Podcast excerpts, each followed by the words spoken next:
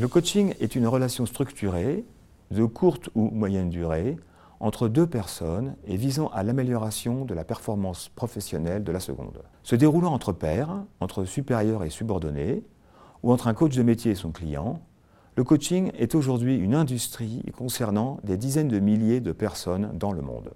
L'intérêt grandissant pour le coaching s'est accompagné d'une croissance de la littérature sur le sujet. Cette littérature a dans l'ensemble démontré les bénéfices de la pratique, aussi bien pour ceux qui s'y adonnent que pour leurs employeurs. Cependant, malgré leur richesse, les études existantes sur le coaching ne permettent pas de saisir précisément le mécanisme par lequel l'amélioration de la performance du coaché se produit. En ce sens, le coaching reste une boîte noire. Les tenants et les aboutissants du coaching sont bien documentés, mais son fonctionnement interne reste une énigme. Notre étude lève le voile sur l'intérieur de la boîte noire du coaching.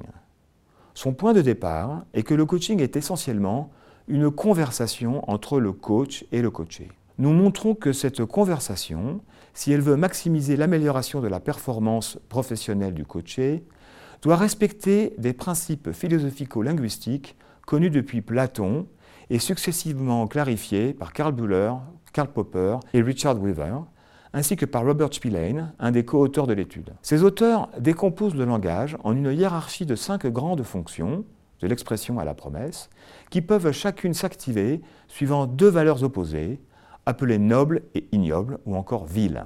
Par exemple, il est possible de répondre à une description noble, c'est-à-dire vraie, tu es en retard, par une expression ignoble, c'est-à-dire insincère, je croyais que la réunion commençait plus tard. Ce modèle linguistique indique que le coaché améliorera sa performance professionnelle s'il accepte, au cours de la conversation, de faire des promesses responsables à lui-même et à son coach.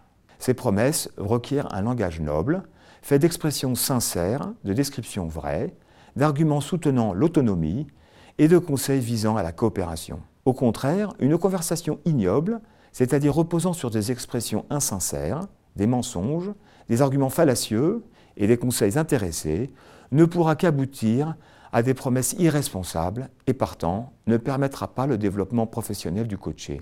Plus généralement, dans la vie en général, comme au travail, un langage ignoble ne peut que mener à une vision déformée de la réalité, favoriser les mauvaises décisions et renforcer les sentiments de dépendance et de désespoir. Le remède à ce genre de maladie, comme le disait déjà Platon, c'est le langage noble.